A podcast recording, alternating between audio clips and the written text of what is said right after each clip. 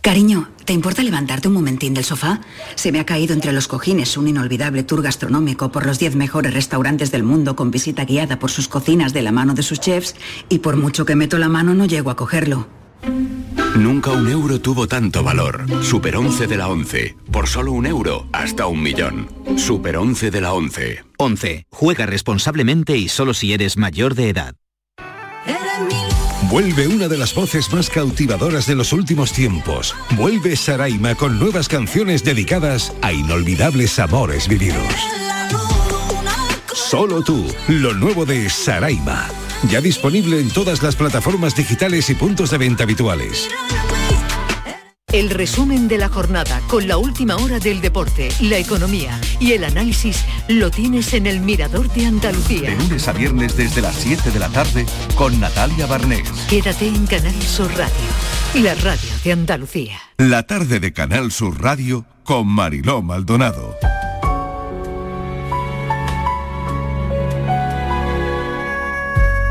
Franco disponía de varios organismos de espionaje, recibía sus informes directamente y los leía con detenimiento en la soledad de su despacho. Los más llamativos eran los espías de salón, una especie de infiltrados en ambientes enemigos que simulaban ser lo que no eran para obtener información. Gente de cierto nivel e influencia presta a mostrar su fidelidad a la patria. Con el paso de los años, cuando Juan Carlos dejó de ser un niño y entró en la juventud, debió aprender a base de golpes morales a medir y valorar la lealtad de las personas que le rodeaban, esa mezcla de fidelidad y honor, un intríngulis para cualquiera y más para alguien indefenso, convertido en el centro de todas las miradas. Le rodearon simpatizantes de la causa de don Juan, monárquicos ejercientes que pululaban alrededor de su familia, gente con dinero, cuyos puestos en la sociedad, sus sueldos mensuales, incluso sus riquezas, dependían de la voluntad de Franco. Juan Carlos no tardaría mucho en meterse en ese mundo oscuro de espías no profesionales que obtenían información en un lado del frente para pasarlo al otro y que en algunos casos hacían exactamente lo contrario. Dobles agentes llevados por sus creencias a apoyar la monarquía y al mismo tiempo a servir al régimen para garantizarse la vista gorda por su proximidad a don Juan.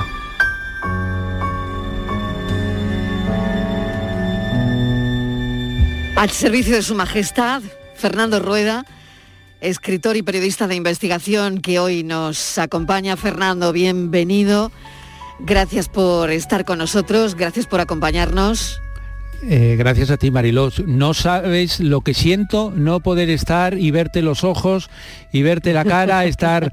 Eh, fíjate que eh, no, me, había acordado de que estabas en Málaga. Bueno, lo siento muchísimo, pero está claro que la próxima vez tendremos que organizarlo en Málaga. Claro que sí, pero tienes una buena representación nuestra y es que a tu lado está Sonia Chapado, directora de programas de Canal Sur Radio.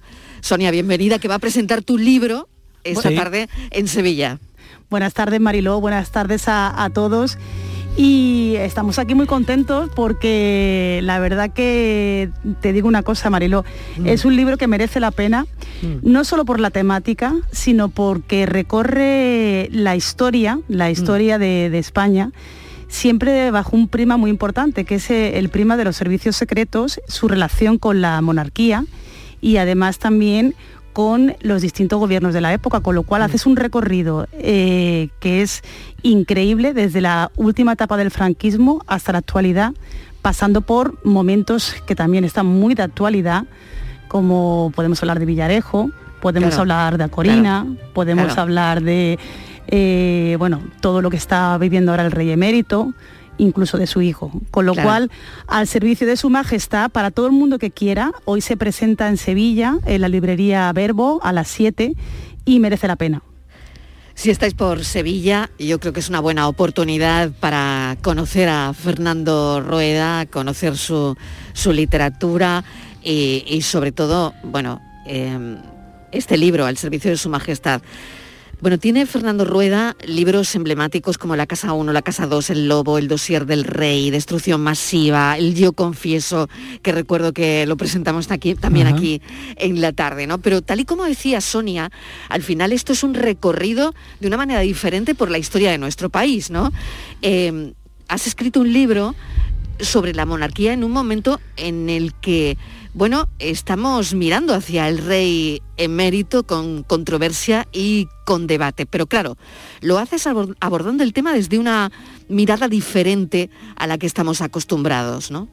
A mí me gusta decir que la historia es una foto en la cual vemos una serie de personajes, personajes que vemos la, cabeza hasta los pies, hasta el suelo, ¿no? Y este es un retrato de eh, lo que hay debajo del suelo. Es decir, es un retrato de las, de las alcantarillas, aquello que permite que todo funcione. Es decir, esas tuberías que a veces se atascan, bueno, pues aparecen una serie de personas a desatascarlos. Bueno, pues esa es la historia. Es una historia que empieza eh, con la llegada del rey Juan Carlos a, a, España en 1948, un niño de 10 años, hasta hoy mismo, ¿no? Es una historia de alguien que siendo un niño no sabe absolutamente nada, ni siquiera sabe que su padre se lleva, don Juan se lleva a matar con, con el que le ha recibido, que es eh, Franco, pero que poco a poco va descubriendo que todo funciona mm, porque hay personas que están pendientes de obtener una información y contársela a Franco de eh, personas que se dedican a espiarle a él, personas que se dedican a abrirle la correspondencia, incluso que esos espías están dentro de, su entorno más, más cercano. Eh, en el Palacio de Zarzuela, cuando él ya se va a vivir en el 69, eh, resulta que a la gente le sorprendía, gente que estaba hablando con él, que de repente les iba a contar algún secreto y bajaba la voz Decían, pero ¿por qué baja la voz? Es que no se fiaba de los conserjes, no se fiaba de nadie. Y por lo tanto, la historia, que, eh, que es su historia, la historia de España, se marca porque Juan Carlos cuando llega al poder lo que dice es, vamos a ver, ahora estos espías que han estado espiando para Franco a mí, a mm. partir de ahora lo que van a hacer es ayudarme a mí a mantenerme en el poder. Claro, eh, ahí mm, no sé, Fernando, si la palabra clave sería protección, ¿no? Porque eh, sabiendo cómo Juan Carlos es espiado por Franco y los servicios secretos.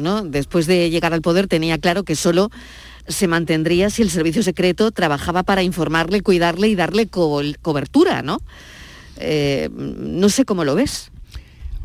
Yo creo que eh, protección es una palabra bastante, bastante acertada, porque refleja cómo él sabe que que mm, su mandato puede durar muy poco si no se asienta y que necesita la información que le permita hacer esas cosas. Pero también es verdad que frente a esa eh, palabra protección hay, hay otras, porque el rey sabe que se va a equivocar, el rey sabe que a él le gusta hacer un poco lo que el rey Juan Carlos, lo que él quiera. Y entonces que necesita que ese servicio, aparte de protegerle, eh, que le evite determinados problemas. Y pongo un caso, eh, el caso de, de, de, Bárbara Rey. El rey puede hacer su vida, por supuesto, porque aquí cada uno hacemos lo que nos da la gana en nuestra vida privada. Pero cuando alguien te chantajea, necesitas que el Estado, mm, que es el, caso, le proteja. Necesita que eviten que salgan esos vídeos, que pueden acabar en aquel momento, en los años 80, pueden acabar con su reinado, porque aquellos vídeos son muy comprometedores, es decir, son muy tremendos. Es el rey hablando mal de la reina, es el rey hablando del 23F, del golpe de Estado, es el rey eh, desnudo con otra en una cama. Entonces, a partir de ahí, eh, él se da cuenta, joder, de que tienen un poder tremendo, tienen el poder de, de, pagar, tienen el poder de, entrar, porque entraron en la casa de Bárbara Rey a robar los, los vídeos, que luego, evidentemente, los tenía muy bien distribuidos. Al final, él es eh, alguien que, que le da vida, es alguien que no solamente le protege, sino que al final son sus ángeles de la guarda. Imagínate, ¿no, Sonia? La historia con Bárbara Rey. Que bueno, la historia con Bárbara Rey también hemos hablado mil veces, ¿no? Es un poco surrealista porque cuando tú dices tantos años que ha estado con ella eh, y que luego termine ella eh, porque yo no sé si, si el episodio cuando habla que va a una tienda del espía, que se dice pronto, se compra los artilugios, se, eh, habla con el director de la tienda del espía y monta ella en su casa su, digamos, eh, pequeños artilugios para su propio espionaje, ¿no? ¿Qué, mm. servicios secretos también tenemos para que todo eso no hubiera sido controlado, ¿no? No, hay más aún. Es decir, el servicio secreto, que yo cuento aquí una cosa que es, una, eh, algo alucinante, el, el, jefe del servicio secreto, que lo ha puesto el rey, que es Emilio Alonso Manglano, porque es un monárquico, porque estuvo en, su, boda. Tal, es decir, ¿qué, qué es eso? Y eh, hay un momento en que eh, antes de que ocurra eso le dice, Majestad, no puedes ir, estar yendo a la casa de, de, de, esta señora y tal. Y entonces coge un chalet operativo, un piso operativo del servicio secreto y em, coge y, lo establece para que él pueda ir de vez en cuando ahí a, estar con, con Bárbara Rey. Con tan mala suerte que él lo hace para protegerle, que espías que están cabreados de la unidad operativa encargada de ahí, lo que hacen es colocar también cámaras, en la casa, para, grabar al rey. Es decir, que por un lado Bárbara Rey tiene esas imágenes y por otro lado eh, gente del servicio secreto, infieles del servicio mm. secreto, tienen otras imágenes sobre, sobre esto. Es decir, que es que eh, al final... No había al quien le protegiera tampoco. Es que era muy complicado protegerle, era muy complicado. Iba por libre. Sí, porque él hacía, él consideraba que él hacía lo que, lo que eh, quería. ¿El problema cuál es? El problema es que eso al Estado le costó un dinero. Mm, pero le costaba tanto dinero que el servicio secreto lo que hizo fue decir, eh, vamos a pedir dinero a la gente que tiene dinero. Entonces pedían dinero a las grandes empresas para pagar a, a, a Bárbara Rey. Se tuvieron que convertir en publicistas al final de la historia ya es tremendo porque para no pagarle directamente a Bárbara Rey, les decían directamente a las empresas, eh, grandes empresas españolas que metieran dinero en una web que apenas tenía actividad de publicidad, mm, sabiendo que no iban a tener ninguna, ninguna publicidad. Y la verdad es que pedir dinero a, que esto ha durado 10 años, ¿eh? 10 años. Pedir dinero para, para eso es un poco heavy, ¿no? Claro, por lo tanto, eh, conforme una se va adentrando, sé que Sonia Chapado se ha leído el libro porque lo presenta hoy, yo lo empecé anoche, pero conforme una se va adentrando en el libro, al servicio de su majestad, una puede llegar a la conclusión que durante ese reinado ¿no? del rey emérito, el servicio secreto protegió y sacó a la corona además de un apuro sin ninguna duda le sacó de, muchos apuros, eh, sobre todo de los asuntos, de los asuntos, eh, digamos, más escabrosos del reino. Le sacó de, asuntos como, como en determinados momentos em, que, eh, el rey cobraba, un caso concreto, por decirlo, el, el rey en 1995, después de la guerra de Irak, Javier de la Rosa, que era un empresario que pagaba a todo el mundo, ¿eh? pagaba a los, políticos catalanes, a los políticos españoles, tal, eh, hacía una distribución de dinero, le dio al rey eh, 100 millones de, dólares. Y entonces cuando a él se vio que le metían en la cárcel porque le estaban investigando por haberse quedado con un montón de dinero, él empezó a decir y a contar y amenazar con que si yo voy a la cárcel, todo aquel a que yo le he dado esta pasta, vais a fastidiar y vais a venir conmigo. Entonces ahí tuvo que intervenir el servicio secreto para decirle, ni se te ocurra, para presionarle, para que no, no, no, no dijera nada de lo que tenía que hacer ante el juez, porque claro, cuando lo dice ante un juez, el tema es eh, mucho más complicado. Pero Mariló, mm, te mm. quería decir una cosa que, eh, que Sonia sabe porque ha leído el libro. Los gobiernos lo sabían Mm. los presidentes del gobierno, mm. todos los presidentes de gobierno, todos, sin excepción, sabían que eh, los asuntos en los que se metía el rey, porque si ellos no lo sabían directamente, los jefes de los servicios secretos les informaban. Mm. Entre todos los responsables, yo empecé a leer ayer, eh, como, como te digo Fernando, un montón de nombres, ¿no? Eh, Alonso Manglano, Calderón, Sanz, en fin, entre todos esos nombres que son los responsables que había habido durante esos años al frente de la inteligencia española, ¿quién dirías que ha sido eh, la persona, la figura más relevante claro, la figura más relevante para los intereses de la monarquía.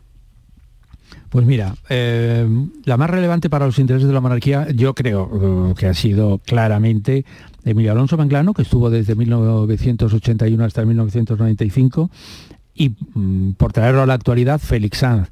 Félix Sanz, eh, que era alguien que, no, mm, que inicialmente al rey no le caía muy bien, que le parecía poco militar, sin embargo, luego se supo ganar al rey y estuvo durante 10 años protegiéndole y dio la cara por él. Y dio la cara por él yendo a resolver temas o intentando resolver fracasadamente, por cierto, el tema de, de, Corina, ¿no? Feliz Andes es el hombre que se va a Londres, que se reúne con ella para intentar que, que no que devuelva una serie de papeles que tiene de, de, los negocios del rey, que no diga nada y tal y que, eh, bueno, que al final no lo consigue porque la cosa le sale mal. Pero te voy a decir algo que para mí es muy importante.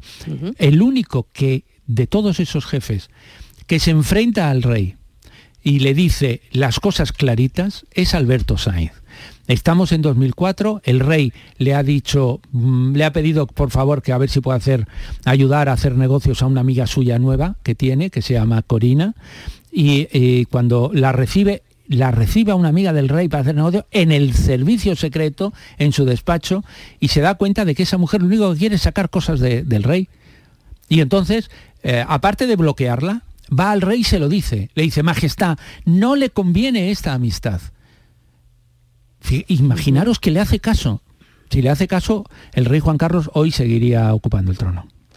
Buena parte eh, del libro, desde luego, la ocupa, bueno, y Sonia, me, me lo confirmas, la, la vida azarosa o amorosa del rey emérito, ¿no? Porque al final, de alguna manera, eh, esto sería una obsesión, y lo digo entre comillas, de los servicios secretos para, para controlar todo esto, ¿no? El libro, y, lo último es lo de Corina, ¿no? El libro recorre todo, recorre eh, los grandes acontecimientos de la historia de España. Como bien ha contado Fernando, arranca siendo eh, el rey un niño de 10 años, cuenta cómo llega e incluso a ocupar el trono, cuenta cómo los servicios secretos de la época ayudan a, ese, al rey a, llegar al trono, incluso gracias a él quitan del medio a su primo, que también hubo un momento en que ahí eh, en el libro relatan perfectamente cómo cuando se casó con la, con la nieta de Franco hubo movimientos para que llegara al poder, con lo cual desde, desde muy joven cuentan eh, eh, su llegada, cuentan el 23F, cuentan la transición, cuentan la relación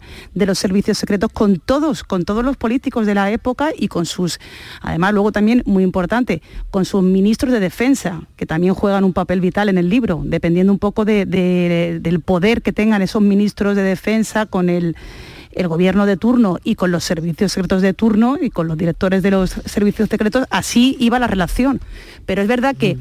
como dice, eh, eh, han sido tanto el 23F, eh, el 11M, todo la tema, el tema de la guerra de los GAL, figuras como Mario Conde, que es muy interesante, porque no solo se ocupa de proteger al monarca, también a, toda la, época de la democracia y a las personas influyentes.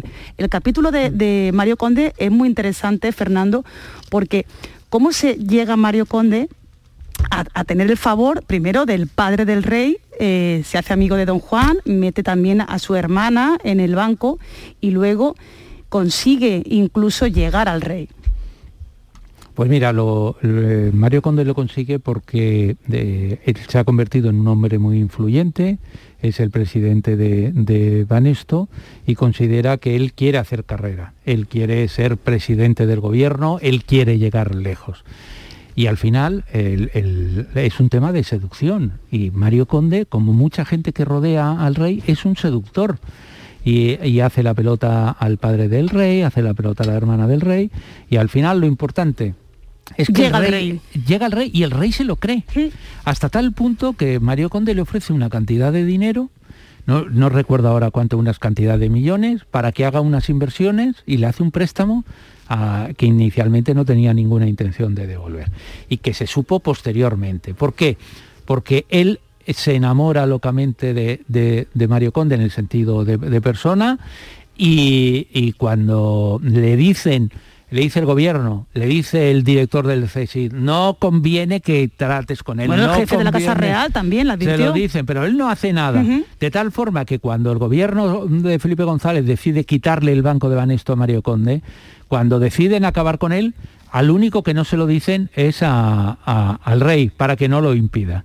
Y claro, cuando el día antes le dicen al rey, mañana va a pasar esto, el rey, que eso sí es muy listo, se queda calladito y dice, uy, yo esto no, quiero saber nada. Claro.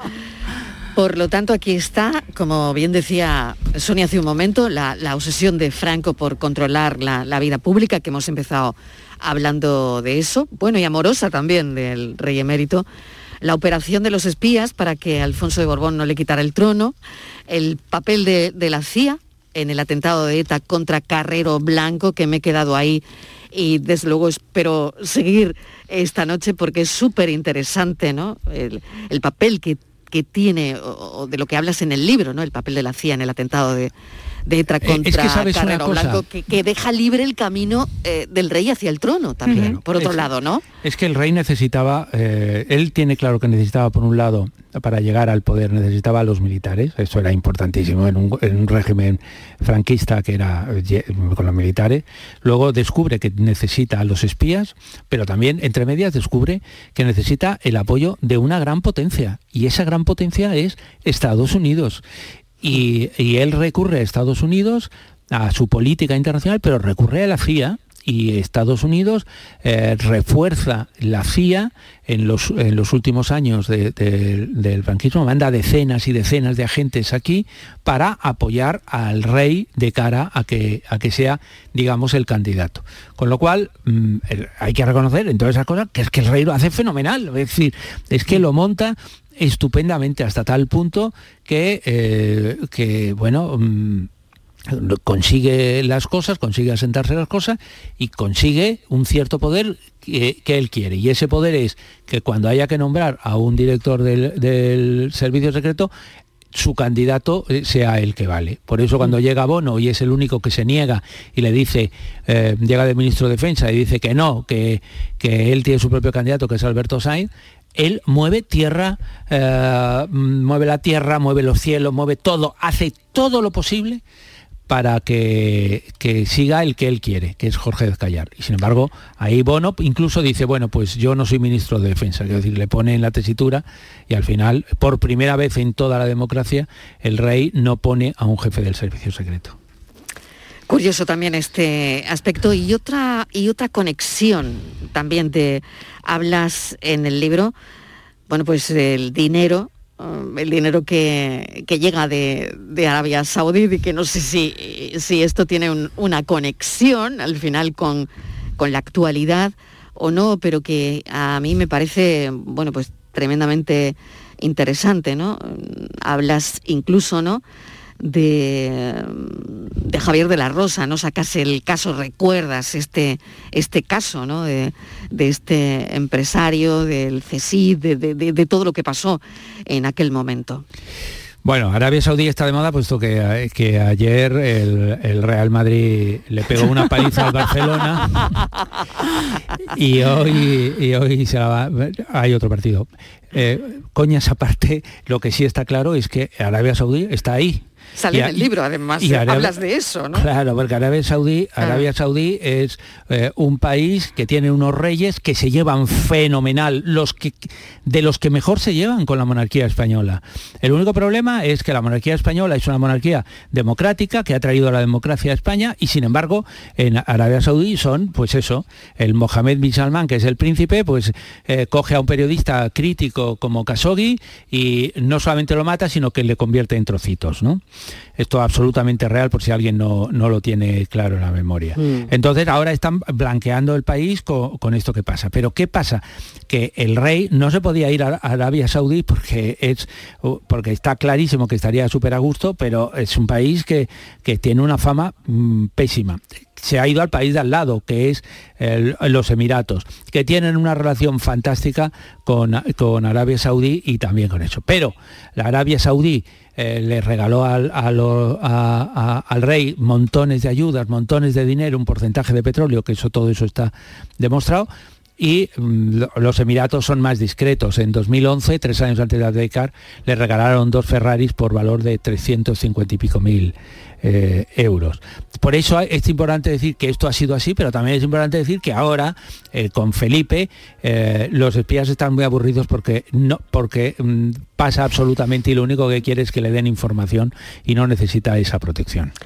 Cuando decides escribir el libro, Fernando, no sé si uno se tiene que armar de valor o, no, o, qué, pero es verdad que cuando leía anoche tu prólogo, lanzas un mensaje en, en el prólogo. Es un mensaje de alguna manera en defensa propia, ¿no? Eh, Para situar de entrada a la persona que, que va a leer el libro, ¿no? Sí, bueno, eh, yo mm, me crié en la universidad en la cual me decían claramente que la opinión va por un lado y la información va por otro. Yo eh, lo que he hecho eh, ha sido contar una historia. Ahora estoy dando opinión, ¿vale? a narrar, para avanzar. Pero quien lea el libro, yo he pretendido que lo que sea sea mm, sacar, eh, que lea unos hechos y que cada uno saque sus conclusiones. Eso es lo que yo siempre he pretendido y lo que yo siempre pretendido cuando doy clase en la universidad. Ahora en la Universidad de Villanueva, a mis alumnos les explico que eh, no, me cuenten no me cuenten sus propias vidas, no me cuenten sus opiniones.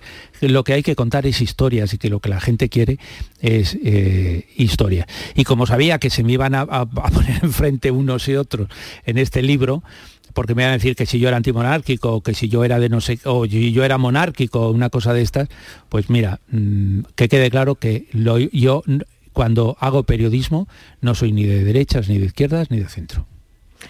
La conexión actual con el rey Felipe VI que hablabas actualmente con el CNI no tiene nada que ver, no tiene nada que ver con la relación que mantuvo el rey emérito con el servicio secreto, lo acabas de, comentar. Por lo tanto, puede decirse que se ha producido un cambio significativo en, en esa relación, que la relación ha cambiado ha cambiado bastante, ¿no? No es una, ya no es la, dependencia que existía, ¿no?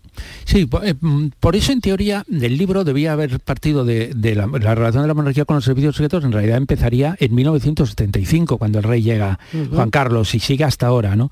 Lo que pasa es que para entender, eh, sobre todo, por qué ha actuado el rey Juan Carlos es por lo que cuento toda la parte anterior. Es eh, un niño que no tiene sus padres aquí, es un niño que no tiene dinero, es un niño que, que nadie le protege, que todo el mundo le espía. ¿no? Sin embargo, por eso él reacciona. Pero cuando llega Felipe, ya el, valor del dinero es distinto. El valor de, de, cómo le sientan espiado. Es verdad que, el rey Juan Carlos encargó espiar a las novias del príncipe. Pero digamos que eso es algo más habitual en todos los países. Cuando alguien más importante le espían. Pero el rey eh, Felipe no ha tenido esas experiencias. Por lo tanto, no, tienes, no tiene esas obsesiones que sí tenía justificada o injustificadamente el rey. Y por lo tanto su relación es una relación, digamos, entre comillas, más sana, buscar información y, ayudar en, las tareas internacionales, etcétera, etcétera, pero mm, dejando atrás todos esos problemas que había con Juan Carlos. Bueno, corrió ríos de, tinta, ¿no? Eh, Eva Sanon, si no me equivoco en el nombre, Sonia, corrígeme si me equivoco, que tú lo tienes más fresco que yo, pero creo que era el nombre de una de las novias. de, una de las novias no claro, bueno novias han investigado a todas. Eh, sin ir más lejos la principal eh, y que más interesaba era Leticia que tienen un gran mm. dossier sobre ella. Mm. y también tuvieron que trabajar un poco antes de que, que dieran el visto bueno porque ahí daba el visto bueno todo el mundo. Mm. Claro, em, lo que pasa es que el rey Juan Carlos em, tenía muy claro que cuando alguien, y el servicio secreto también, ¿eh? aquí no es eso, cuando alguien va a ser tan importante en un país como que va a ser la reina, no puede llegar, eh, entre comillas, de rositas. Tienes que saber quién es, si tiene problemas, e, etcétera, etcétera. Entonces, el rey Juan Carlos lo encargó con la primera con la que parecía que se iba a casar. Con Isabel Sartorius no lo encargaron, pero sí con Gigi Howard cuando estaba en Estados Unidos. Eh, ahí fue un, un informe, eh, yo los desconozco, quiero decir que mm. esto es, eh, como diría James Bond, solo para sus ojos, ¿no? Es decir, que no, no, nadie los ha visto puesto que la, única copia se entregaba al rey y no quedaban copias en el archivo del CNI. Por lo tanto, si algún día se desclasifican los papeles, no nos vamos a enterar. Pero se hizo sobre Gigi Howard, se hizo sobre Eva, Sanu, que ahí parece ser que había algún problema, algún hábito que no les gustaba mucho, y luego se hizo sobre eh, Leticia. ¿Por qué? Porque eh, eh, podían ser reinas y había que, investigarlo. Pero bueno, eso además también lo comentas en el libro. Siempre dicen que, que, todos los archivos van numerados y que la primera, en cualquier tipo de investigación que se precie y de importancia, que son la mayoría, el primer, el número uno, iba al rey, ¿no es así? Eso es, eso es, eso eran todos los documentos, siempre. Todos los documentos que hay eh, de investigación en cualquier terreno. Eso es, eh, sobre todo en determinados terrenos se hacían copias para todos, menos en el de las novias, que eh, hacían la copia la gente de máxima confianza del director, del servicio secreto, y se entregaba una copia al rey y no que había más copias. Y tampoco se llegó a enterar es de cuatro años investigando a Corina, ¿no?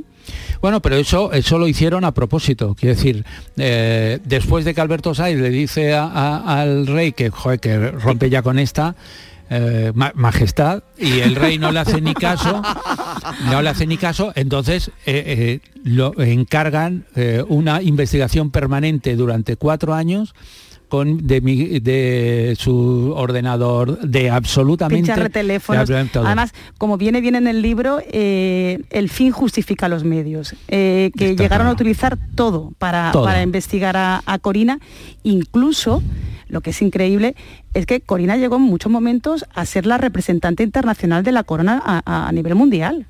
Con autorización del gobierno. Con autorización de los gobiernos. Que es tremendo. Estamos hablando de un gobierno socialista, que no es que diga, no, es que era un gobierno de derechas que le daba el caso. No, no. Por no enfrentarse al rey, eh, Felipe González, Aznar, Zapatero, Rajoy no hicieron nada eh, cuando pasaban este tipo de, cosas. Al final el que lo ha pagado es el propio rey, quiero decir, porque ya, eh, ya sabemos que, lo que ha pasado, ¿no? Pero iba en los viajes no sabemos cómo terminará, ¿eh? Bueno, yo, yo también tengo... En el siguiente libro. No, sabemos si volverá, si qué va a pasar, ¿no? Pero sí es verdad pendientes de, en la presentación si vuelve, si no vuelve, qué pasa, ¿no? pero en la presentación del libro en Madrid, eh, que lo presentó Pepe Bono, Pepe Bono mm, reconoció que él en una ocasión había hecho que sacaran de la lista de un viaje a, Corina, porque no tenía una justificación para, para, viajar más que ser una amiga del rey, que no tenía un título, ¿no? aunque fuera representar. Y hizo que la quitaran de un viaje. De un viaje, pero como todos sabemos, hubo otros muchos eh, en Están todas las fotos. Claro, claro. Bueno, mil gracias Fernando Rueda, es, es, un placer. En Madrid te lo ha presentado Pepe Bono, pero aquí te lo va a presentar Sonia Chapado. Más o menos. hay mucha, hay, creo que, hay mucha más categoría en Madrid. Hombre, perdón, que te lo presente una alumna, que te lo presente una alumna son ya palabras mayores. Pues eso es lo que cuando ha dicho, mm, mm, bueno, que la verdad que, es verdad que sus clases en la facultad eh, mm. han sido para todos los alumnos suyos un auténtico privilegio y ahora gracias a sus libros seguimos aprendiendo de él. Fernando Rueda, maestro, mil gracias. Gracias a ti, un besito. Mucha suerte hoy a las 7 de la tarde en la librería, recuérdame el nombre, Sonia, Verbo, ¿no? Librería Verbo, si no me equivoco. Sierpes 25 creo que es. Sierpes 25, Librería Verbo. Sonia Chapado, gracias compañera, un beso. Un beso. Hasta ahora. La tarde de Canal Sur Radio con Mariló Maldonado. Sevilla es Canal Sur Radio. Miguel Poveda presenta Diverso, un viaje por los lugares y estilos musicales que han marcado su carrera. Trece nuevas canciones que nos muestran desde el flamenco, la canción andaluza, el tango, la pasión por la música de México, al Miguel Poveda más. Diverso. Ya disponible en todas las plataformas digitales y puntos de venta habituales. Vente a Dimarsa, ponte en mis manos y dile chao, dile chao, dile chao, chao, chao, empieza ya tu autoconsumo, nuestro petróleo es el sol. Di que sí. Únete al cambio. Dimarsa.es. La tarde de Canal Sur Radio con Mariló Maldonado. La magia de este lugar está siempre esperando a que la visites. Disfruta de cada plato de la gastronomía local. Embriágate sin medida del mejor ocio y cultura aprende de la dedicación artesanal ubetense y conoce la ciudad patrimonio de la humanidad. Piérdete por los cerros de Úbeda.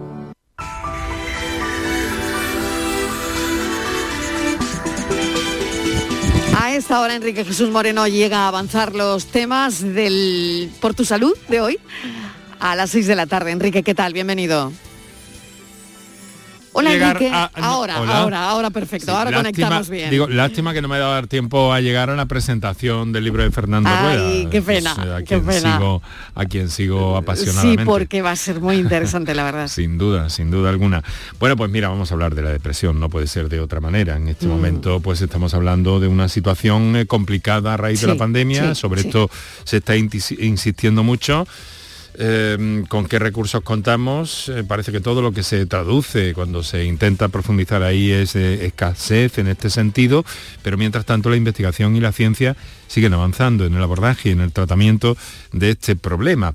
Y sobre todo ayudarnos a distinguir también que esta mañana con mucha precisión un invitado de Vigorra Marilo decía, bueno, vamos a ver qué es depresión y qué es tristeza. Es verdad. es la verdad. tristeza es algo que, que bueno, que, que incluso es como emoción humana, pues es necesario que esté ahí también, ¿no? Y que no por estar, estar tristes estamos deprimidos. Pero sí es cierto que la depresión es un problema en el mundo, en este momento, más de, sei- eh, eh, más de 600 millones de personas con, con depresión. Tremendo, y tenemos un problema en nuestra tierra, por ejemplo, los últimos datos de 2018 hablan de más de 600.000 personas con, con depresión, ¿no? Eh, perdón, 280 millones de personas en el mundo, perdón, no 600, 280. Tremendo, Ya me había, tremendo. me había trabucado el dato, No, pero bueno, es que, la- es que las cifras, sí, pero las cifras es que son tremendas.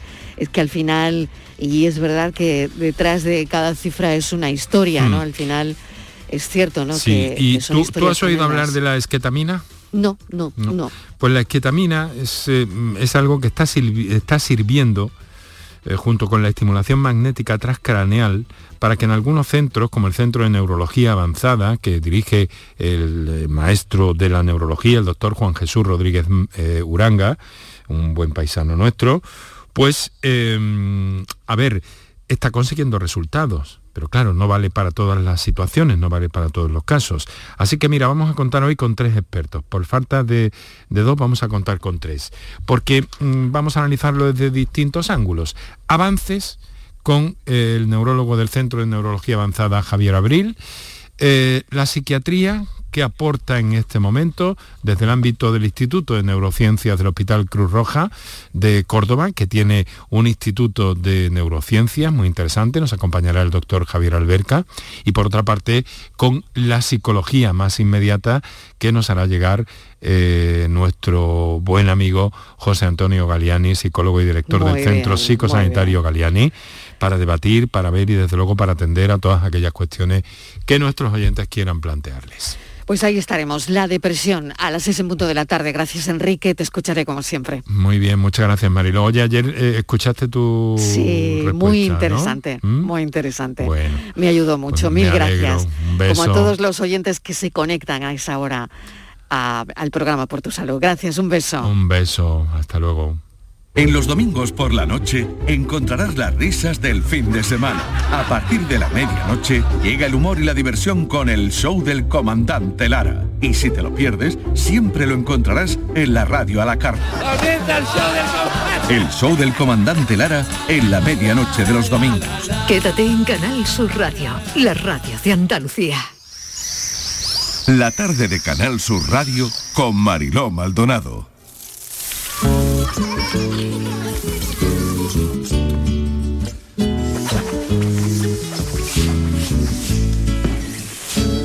Es verdad que estamos en invierno, pero la primavera siempre vuelve.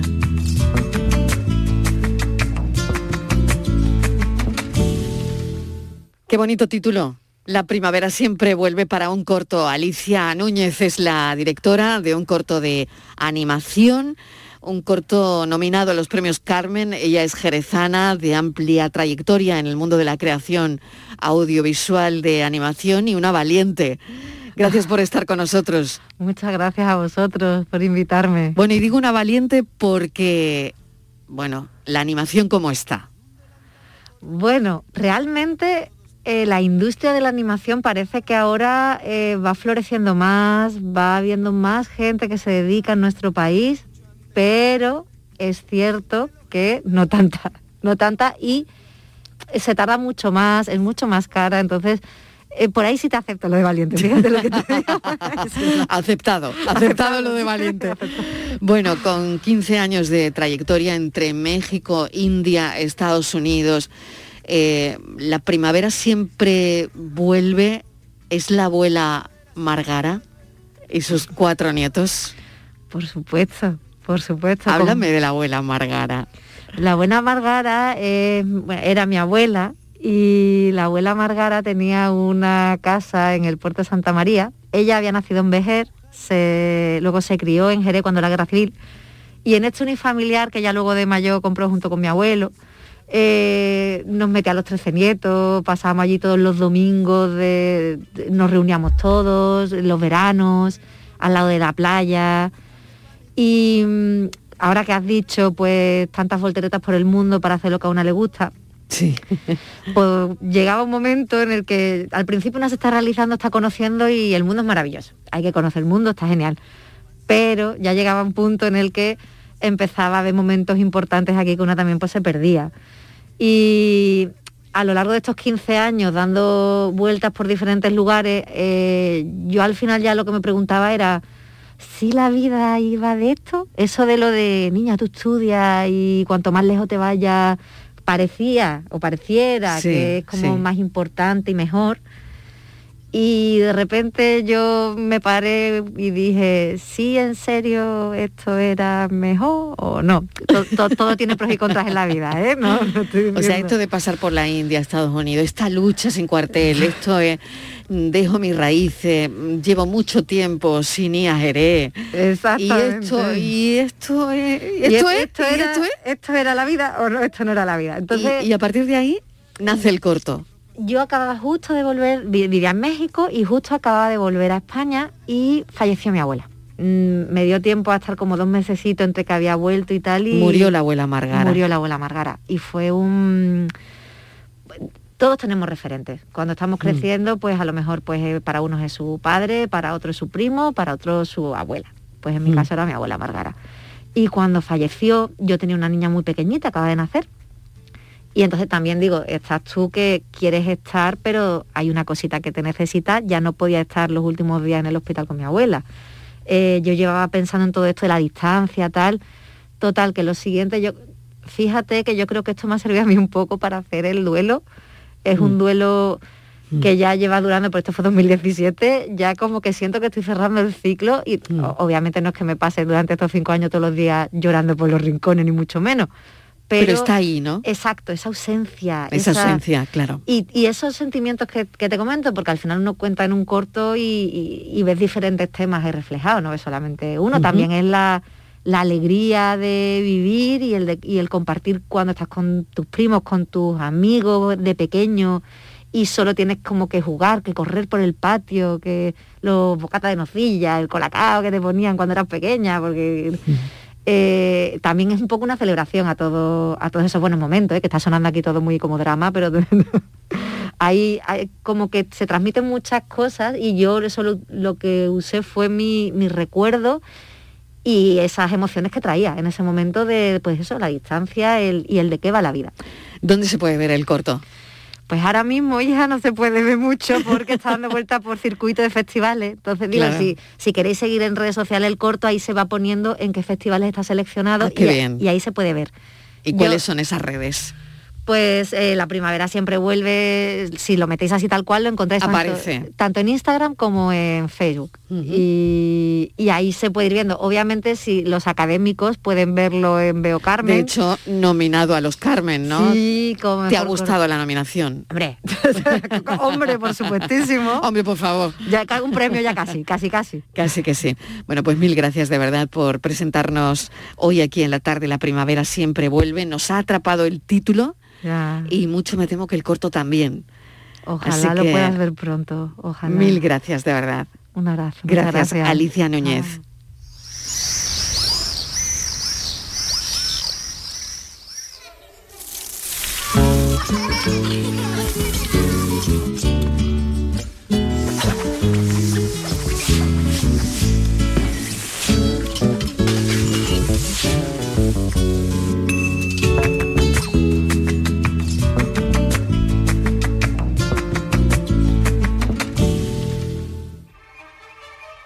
La tarde de Canal Sur Radio con Mariló Maldonado.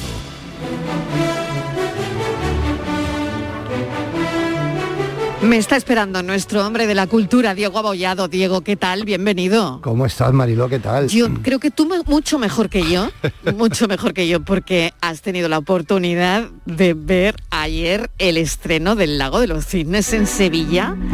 ¿Cómo te envidio? De verdad, ¿eh? Mira cómo Bueno, suena venga, esto. ponme ¿eh? los dientes mira, largos, Mira cómo, anda, mira cómo anda. suena esto. Así es como empieza, ¿eh? Así como empieza el preludio. Además es que me han contado que es una maravilla. Está muy bien, está muy bien, sí. Lo, primero, que- hay- lo primero que hay que decir que está muy bien. Y lo primero que suena siempre en, en este lago de los cisnes y en todos los lagos del mundo de los cisnes de todo el planeta es este principio, es esto que estamos escuchando, que es como el preludio que abre a la escena, a la escena primera, ¿no? Me encanta. Está muy bien, está muy bien porque además a mí hay una cosa que tú fíjate lo, lo- lo rap, lo raro que es que el ballet clásico prácticamente respeta las mismas coreografías con las que se concibió en el siglo XIX, la misma música. El mismo vestuario, porque tampoco se cambia mucho, lo mismo que en la ópera a veces se cambian los vestuarios y se trasladan a otras épocas. El Lago de los Cisnes nadie se, se atreve a quitarle el tutú a nadie, quiero decir que es algo que de alguna manera llevamos representando ininterrumpidamente desde finales del, del siglo XIX. Y siempre que lo ves, y si lo ves, si lo ves bien, lo ves bien hecho, con grandes bailarines, con una puesta en escena bonita y con cierto aire moderno innovador como el de ayer, pues queda, queda absolutamente rotundo y redondo, ¿no? Y eso fue lo que pasó ayer. Ya sabes que fue en el Maestranza, sí. que estamos hasta el sábado, hasta el sábado 15, Ujú. es un ballet alemán, el Alto Ballet Essen, de una ciudad del Rin en, en Alemania. Y, y- y- y una de las de lo más llamativo que tenía el montaje es que mm, le, le cambia en cierta manera el agua al lago de los cisnes, ¿vale? Me encanta. Le, Oye, le cambia un poquito el algo, agua, ¿eh? ¿eh? Le cambia un poquito el agua. Claro. Dentro, dentro de lo que se puede Me cambiar han en el lago de los no, cisnes. no hace ¿eh? falta que lo destripes, ¿no? Pero me han contado que el final es espectacular, que lo han cambiado. Efectivamente, han cambiado el final. Han cambiado el final. Fíjate que yo te diría que incluso siempre en el final clásico, el final clásico del Lago de los Cisnes, siempre te quedas con ganas de, de que ha estado a punto de poder ver otro final.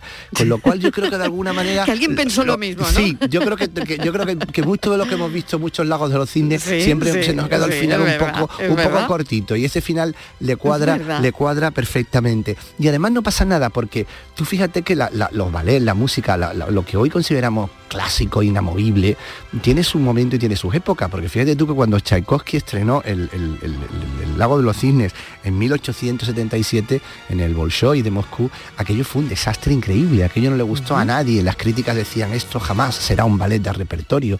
Tchaikovsky no escribía para ballet, fue su primera, fíjate después ya como siguió La Bella Durmiente, Cascanueces, pero Tchaikovsky no sabía mucho de ballet, sabía mucho, mucho, muchísimo de música. Y entonces mm, la representación no gustó. Es verdad que la coreografía era distinta. Después llegaron dos grandísimos coreógrafos como son Ivanov y Petipa, que son los coreógrafos con los que realmente seguimos viendo la misma obra, salvo algunas innovaciones, ¿no? Pero prácticamente es la misma coreografía. Y estos grandes coreógrafos, mm, prácticamente 20 años después, en 1895, reestrenaron en San Petersburgo el, Lago de los Cisnes y ya se convirtió aquello en lo que es hoy un clasicazo del ballet único y con una música inconmensurable de bonita.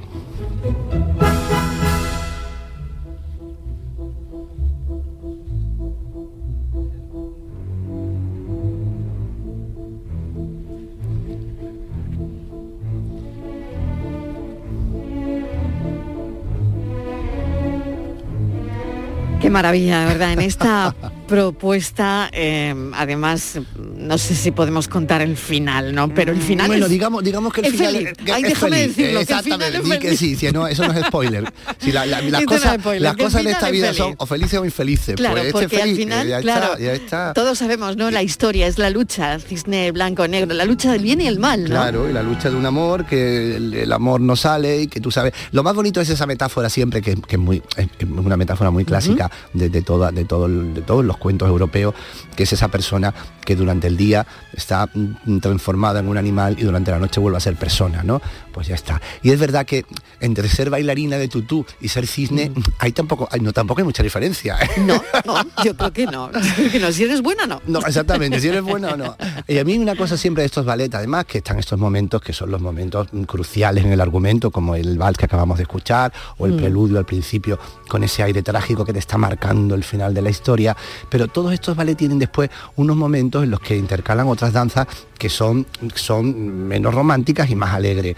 Y en prácticamente en todos los ballets de Tchaikovsky, creo recordar el cascanueces menos, en prácticamente en todos los ballets de Tchaikovsky y en otros muchos ballets siempre se incluye un momento de una danza española, de una danza española que tiene siempre un, aire mm, irresistiblemente andaluz. Y yo siempre que repaso estos ballets y que hablamos de ellos, me gusta siempre poner traer esa danza española porque es un poco como nuestra aportación a sí. grandes ballets de la Totalmente. En el acto tercero me han contado, ¿eh? me han contado que en el acto tercero, esa famosa fiesta, es que yo soy un amante del lago de los cisnes y por eso, bueno, la famosa fiesta donde el príncipe debe elegir esposa y Claro, donde, que no y decide, que no le gusta ahí- ninguna y, cuando, y como no pues le gusta ninguna, entra, pues se va de cacería. ¿eh? Como no le gusta ninguna esposa, se va de es. cacería. Y al irse de cacería al lago, pues ve un cine estupendo, Y pero ahí al entra final... la, la coreografía, los pasos españoles, ¿no? Efectivamente, en esa, en Claro. esa fiesta en la que se van exhibiendo las pretendientas, pues de alguna manera ahí entra esa danza española que yo siempre reivindico, porque es verdad que es una música muy Claro nuestra sí. dentro de un contexto Claro de un ballet sí. romántico. Por supuesto, bueno, el lago de los cisnes está en el ADN de todo el que le gusta el, el ballet. En mi caso es porque además me lo enseñaron de pequeñita y bueno, pues en alguna función una ha tenido la oportunidad de bailarlo, ¿no? Bueno, bueno, bueno, Así bueno. que, Bueno, hombre, bueno, te diré con mis esto es un puntas, nivel, ¿eh? con Esto mis es un nivel, ¿eh? puntas. Claro. Esto es un nivel. Pues ya me lo estoy imaginando. Ellas con ese equilibrio, con las puntas espectaculares y ellos con esa gran apertura y sin olvidar la facilidad de giro. Es verdad, totalmente. Es Y verdad, es que últimamente Y los bailarines... Los y baila- otro fuete, Eh. y otro, y otro, y otro. Bueno, bueno, bueno, bueno. Bueno, Diego, te envidio. Bueno, yo no, sí te digo que si, si, si- Iré a si verlo hace mucho, pueda. si hace mucho que no vas al ballet, yo cada, Mucho, cua- cada vez que voy me encuentro, me- cuando como dejes de ir dos años te encuentras con una cosa diferente, que es la siguiente, los bailarines y las bailarinas crecen, ¿eh? Yo, sí, yo reconozco que cuando veo un primer bailarín, una primera bailarina Sí. muy alto, me da, me, produce cierto desasosiego, porque claro, estoy acostumbrado a tamaños pequeños, ¿no? Siempre es Mm. verdad, los grandes bailarines mm, Sí. de la historia, lo que estamos acostumbrados estéticamente no son altísimos, ni Claro. son atletas, ¿Te ¿no? acuerdas Están- Maya Pliskaya, ¿no? Por Perfectamente, ejemplo. no son Claro. atletas. Y estos son son que parecen que, bueno, de un campeonato de, de un campeonato Ah, sí, de arterofilia algunos. Ah, ¿eh? vaya, pero o no, sea pero que- no por eso tienen menos Es que ahora delicadeza. se llevan los ¿eh? músculos, se llevan los músculos, Y en ellas ¿no? igual, ¿eh? Pero no Fíjate, no. Cuando dicen que la flexibilidad y los músculos no se llevan Pues, bien, hijo, pues, esto lo llevan pues todo no, tiene, pa'lante. no tiene nada que ver, no tiene nada que ver. Estos los llevan todo para adelante. ¿eh? Bueno, oye, la paranoia la tengo aquí con Francis Gómez. ¿Tú te atreves hoy? ¿Eh? A ¿Te ver, venga, no? venga. venga, Venga, venga. Diego, di que sí. Venga, di yo que siempre sí, digo que di sí. que sí. Venga, perfecto. Él Bueno, nunca dice que no. el enigma, el enigma de hoy Bueno. dice así. Dos padres llevaron a sus hijos a pescar. Cada padre y cada hijo... Al lago de los cisnes, digo. Al lago de los cisnes. Claro, Pero así no lo pescaron conectamos cisnes. todo. No pescaron cisnes. Cada padre y cada hijo pescó un pez. Pero cuando volvieron al campamento solo había tres peces en la cesta. ¿Cómo ha ocurrido eso si además no se lo han comido a ninguno, ni lo han perdido, ni lo han tirado? Es decir, que había un pez de más cuando llegaron a casa. Menos, de menos. Ah, de Dos menos. padres Pero llevaron no a se lo sus han hij- comido. a sus hijos. No se lo han comido. Dos padres llevaron a sus hijos a pescar, pero consiguieron tres peces. Tenemos un montón de mensajes. Bueno, 20, porque, sí. porque eran mensajes, tres hijos. éxito Qué total. barbaridad. Eran tres hijos, eran tres hijos. Los padres estaban casados y tenían tres hijos. Ah, mira, Diego. Y cada uno de los padres con cada uno de sus hijos, pues Exacto. un pez, que son los tres niños, tres peces. Eso lo estaba diciendo no, Diego también. Cada padre y cada hijo pescó un pez. Vamos a ver. Ah, ve, ya me estaba yo liando. A ver. Buenas tardes. El enigma muy sencillo. Pues sí. Abuelo, padre y nieto. Ole. Ea. Eso es, ¿Lo por ahí vamos, Eh. Ah, perfectamente. ¿era eso? Era eso, era eso. Era eso. Oye, verdad. Las generaciones, las generaciones juntas lo explican mucho. todo, Mariló. No, cuando junta- todo. juntamos las generaciones lo explican todo. Oye, mil gracias, Diego Abollado. Gracias. Gracias a vosotros. Un beso, Un Francis. beso. Muchas gracias. Ti. Pensamos.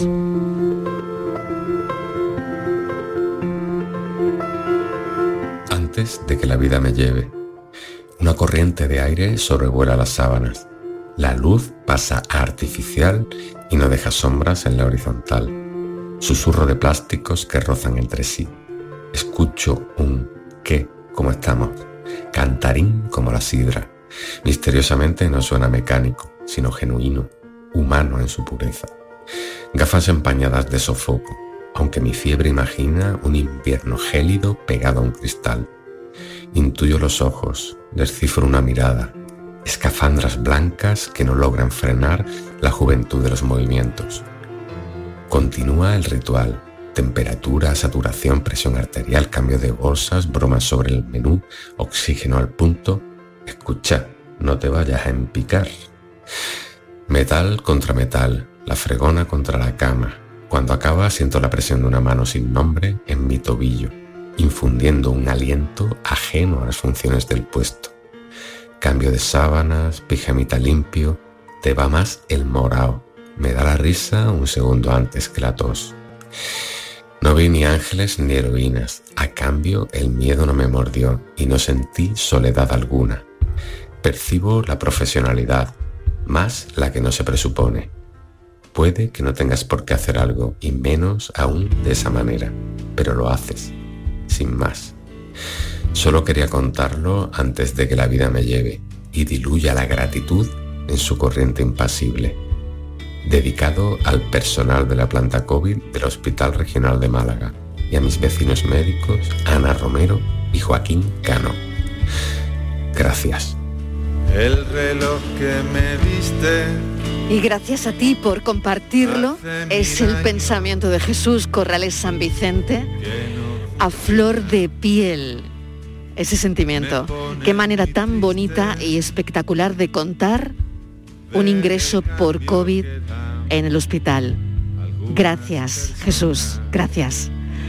Un beso y mañana seguimos contándoles la vida. Adiós. Progreso cuando vengas a darme un beso. La tarde de Canal Sur Radio con Mariló Maldonado.